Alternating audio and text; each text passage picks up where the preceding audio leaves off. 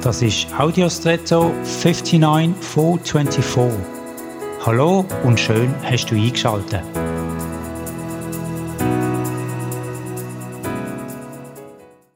Was dir wohl einfällt, wenn du den Begriff Lei oder Löwe hörst?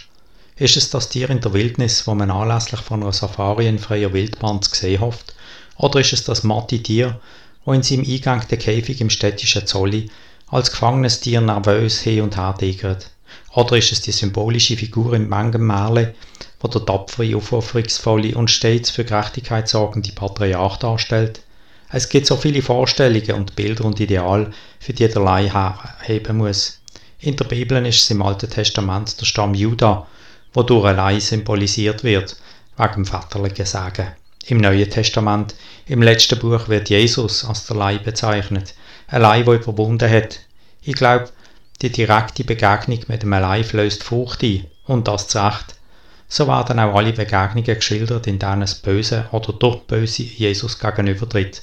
Wer hier gewinnt und Sieger ist, ist sowieso klar. Und besser, man steht auf seiner Seite.